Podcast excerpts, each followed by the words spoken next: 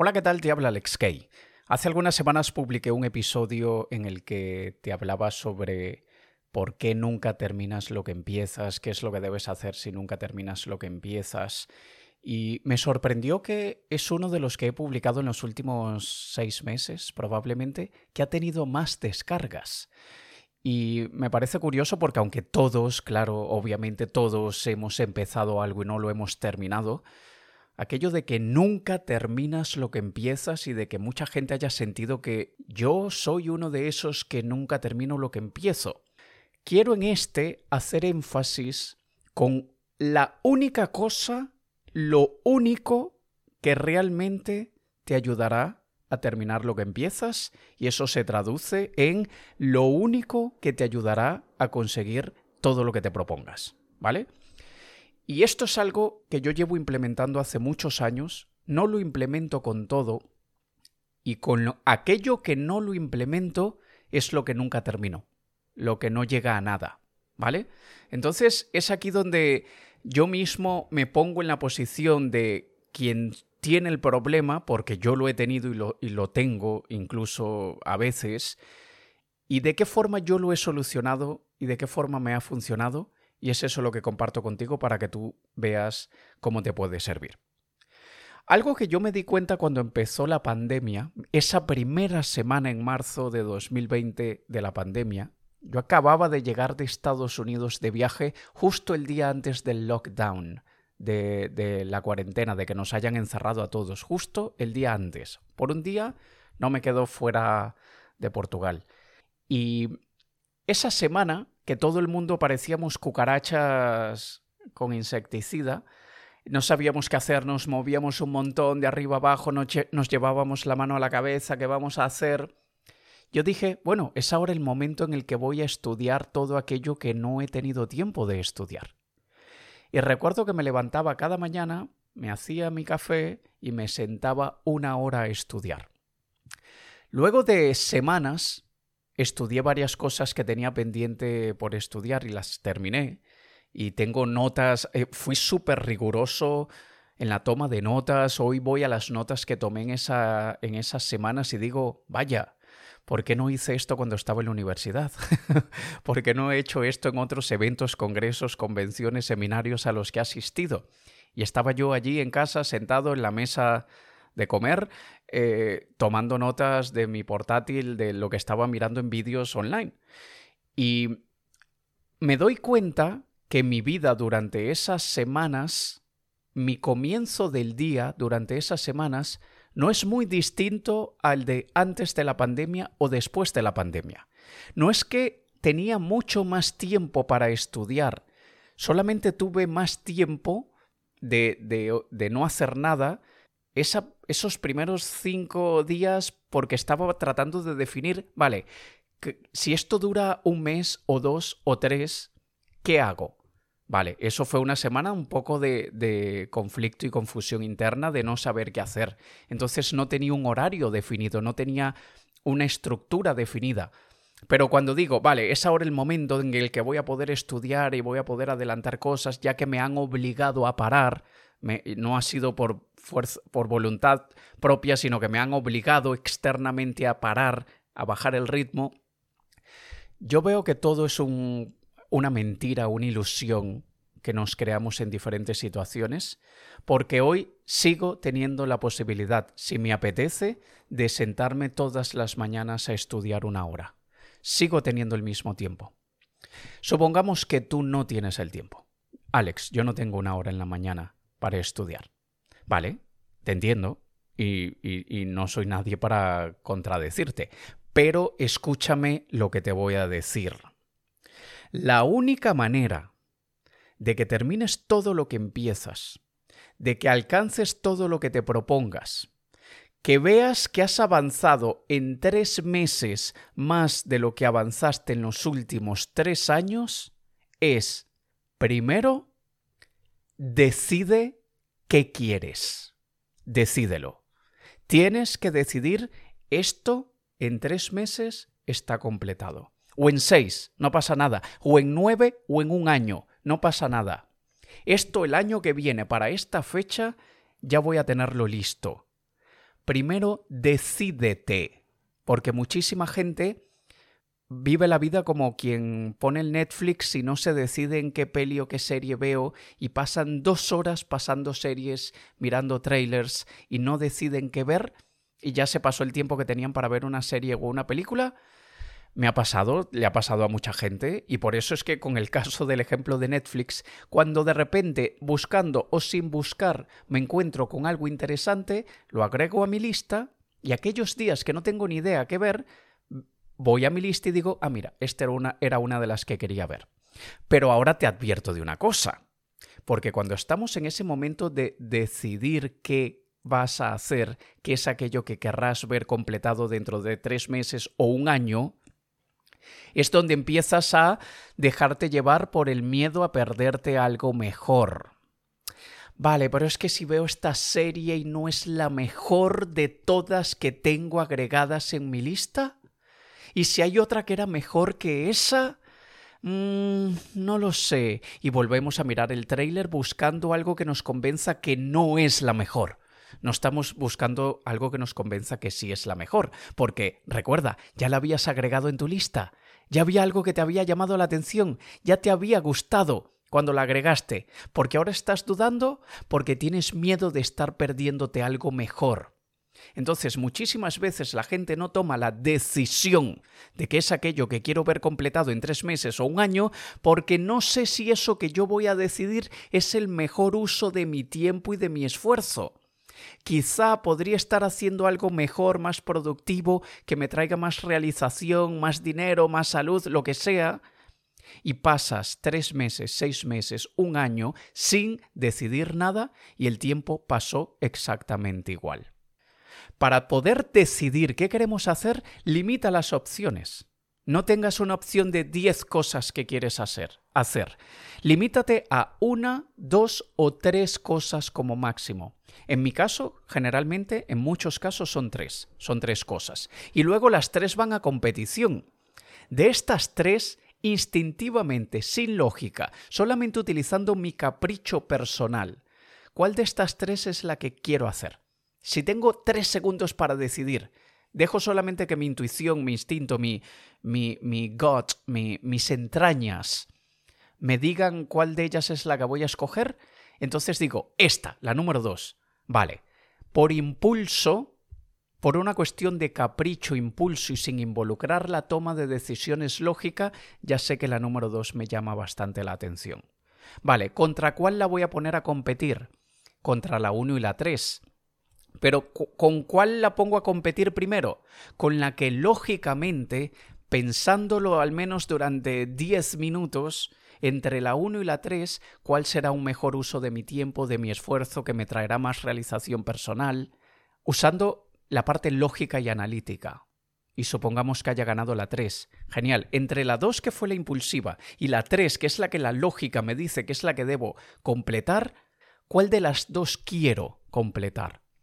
Y si veo que me inclino otra vez hacia la, hacia la 2, aunque la lógica y el análisis me haya dicho que lo ideal es la 3, la pongo a competir con la, con la número 1. Y si vuelve a salir la 2, al carajo con la parte lógica. Esa, esa, decisión en mi vida no se está basando en lógica y análisis, tengo que dejarme llevar por mi intuición, por mi capricho, por lo que quiero. Pero eso sí, si ya lo decidí, mis próximos tres meses, seis meses o un año tienen que dedicarse a ello. Y es aquí donde muchísima gente no es solamente el miedo a perderse algo mejor, sino luego el miedo al compromiso de tener que seguir haciendo algo que luego me di cuenta que no era lo que quería. ¿Somos tan duros con nosotros mismos? ¿Nos azotamos de una manera tan absurda? Porque si yo digo, vale, pues ganó la 2 por capricho, es la 2 la que voy a ejecutar en los próximos meses, pero imagínate que al mes, mes y medio detesto mi vida. Tengo que volver a hacer un análisis. Vale, perdí un mes y medio de mi vida entre comillas, porque aprendí algo en el camino, es imposible que no haya aprendido nada. Al menos aprendí lo que, eh, lo que implica tomar una decisión basándome en caprichos. Pero, vale, déjame volver a empezar. Decisión 1, 2 y 3. Ya vi que con la 2 detesto mi vida. Mira, qué bueno, estoy en una posición mejor que hace tres meses, porque hace tres meses tenía tres opciones y ahora tengo dos, sabiendo que la tercera quedó descartada porque detesto mi vida. Ahora mi vida es más fácil. Aprendí en mes y medio que eso no es lo que yo quiero. Y supongamos que sí es lo que quieres, pero se te está haciendo muy difícil el camino, porque tú solamente quieres el resultado. Por ejemplo, voy a ponerme cachas con un músculo, una musculación, un cuerpo espectacular. Voy a estar en mi mejor forma física que jamás he estado. Eso es lo que quiero, ese es el capricho que tengo. Vale, hasta que tienes que estar dos horas diarias con una rutina de ejercicio sumamente rigurosa y con una dieta que no es la que tú elegirías en tu día a día para comer y la aguantas tres semanas, un mes y al mes y medio ya estás harto de comer lo mismo y de la misma rutina de ejercicios. Y no, porque te diste cuenta que tú querías el premio, no querías pasar por el proceso que requiere el premio. Quieres que te den la medalla al final de la competición, no quieres entrenarte para la competición, ni quieres correr durante la competición, quieres estar allí en el podio recibiendo la medalla sin haber hecho nada. Entonces, supongamos que eres un adulto mínimamente sensato o sensata y sabes que eso no existe, recibir una medalla sin hacer nada. Igual ya vi que en un mes y medio no es esa la medalla que yo quiero. Para el esfuerzo y, energía y tiempo que implica, no, no quiero tener mi mejor forma física y parecer eh, un modelo de 25 años de edad. No es eso lo que quiero. Vale, entonces de la opción 1 y 3, ¿cuál quieres? Y cuando ya hayas hecho eso primero, que es lo de tomar la decisión, es aquí donde viene lo life changing, lo que te va a cambiar la vida es el concepto que ya conoces y que no te voy a reinventar la rueda, solamente te lo voy a recordar, que es el concepto de bloquear el tiempo. Time blocking o time boxing, meter el tiempo en cajitas. Porque cuando nosotros decimos quiero aprender a hablar japonés, yo tengo 10 minutos esparcidos a lo largo del día para aprender japonés. Yo puedo poner en mi agenda, tú puedes poner en tu agenda, de la misma manera como ponemos todo aquello que detestamos aquella cita en el médico con aquel examen que no quieres hacerte pero sabes que debes, el dentista que no te apetece pero sabes que lo necesitas, aquella reunión con el, con el cliente más pesado o pesada que tienes, aquella conversación con aquel familiar que hace tiempo que no ves pero bueno, tienes que necesita un favor y tú como buen familiar, claro que sí, para eso estamos, cuéntame qué necesitas y odias tu vida ese día pero porque es tu responsabilidad moral, sentimental y humana asistir a un familiar que necesita tu ayuda, de la misma manera como ponemos en la agenda todo eso, ¿por qué no habríamos de poner aquello que sí queremos? Ah, porque queremos la medalla, no, queremos pasar por el proceso y por eso no lo ponemos en la agenda, ¿no? Porque poner 10 minutos en mi día por la mañana, 10 minutos después de la comida y 10 minutos antes de terminar mi jornada laboral, esos son los 30 minutos que yo necesitaba para dentro de un mes ya ver un progreso considerable. Considerable. 30 minutos de trabajo diario en un mes se acumulan y vamos viendo resultados. Vas a tener muchísimos más resultados en un mes habiendo trabajado 30 minutos al día que si pasas un mes decidiendo qué voy a hacer de mi vida. No sé si esta es la mejor decisión o aquella. Así que primero decídete, ya estás grande, lo suficiente como para saber qué quieres y qué no quieres de la vida. No quiere decir que eso no implique que a veces estamos confundidos, claro que a veces nos confundimos, pero como somos adultos sabemos pasar por un proceso lógico y analítico y podemos eh, evaluar los pros y los contras. Y luego que hayamos tomado una decisión, mantente en la decisión. Luego ves si el esfuerzo y energía y tiempo que requiere compensa con la medallita que querías recibir al final. Y si ves que sí, que quieres recibir esa medalla al final, entonces sigue, no te detengas. Pero lo realmente valioso de esto, luego de pasar por la etapa de tomar la decisión, es ponerlo en la freaking agenda. Ponlo en la agenda diaria, de lunes a lunes o de lunes a sábado, como quieras. Pero no de lunes a viernes, por favor. De lunes a sábado al menos, y lo ideal sería de lunes a lunes, 10 minutos cuando te despiertes por la mañana. Si tienes hijos, antes de que se despierte toda tu familia. Luego 10 minutos que, le digas a, a tu familia, me voy a encerrar aquí en la cocina, cierras tu puerta de la cocina. Son 10 minutos, por favor, 10 minutos. Nadie me molesta, no estoy pidiendo dos horas, 10 minutos. Y luego por la noche, cuando todos se hayan ido a la cama, ahí tienes tus últimos 10 minutos. O te encierras en el baño y le dices a la gente, 10 minutos en el baño en paz, por favor, 10 minutos. Ya está.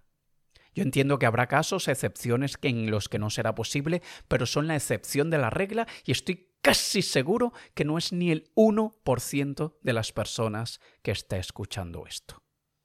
Así que decídete, pon las cosas en tu agenda, pon todo lo que tengas que hacer allí en un horario específico, no mañana a lo largo del día lo haré, no, a qué hora del día.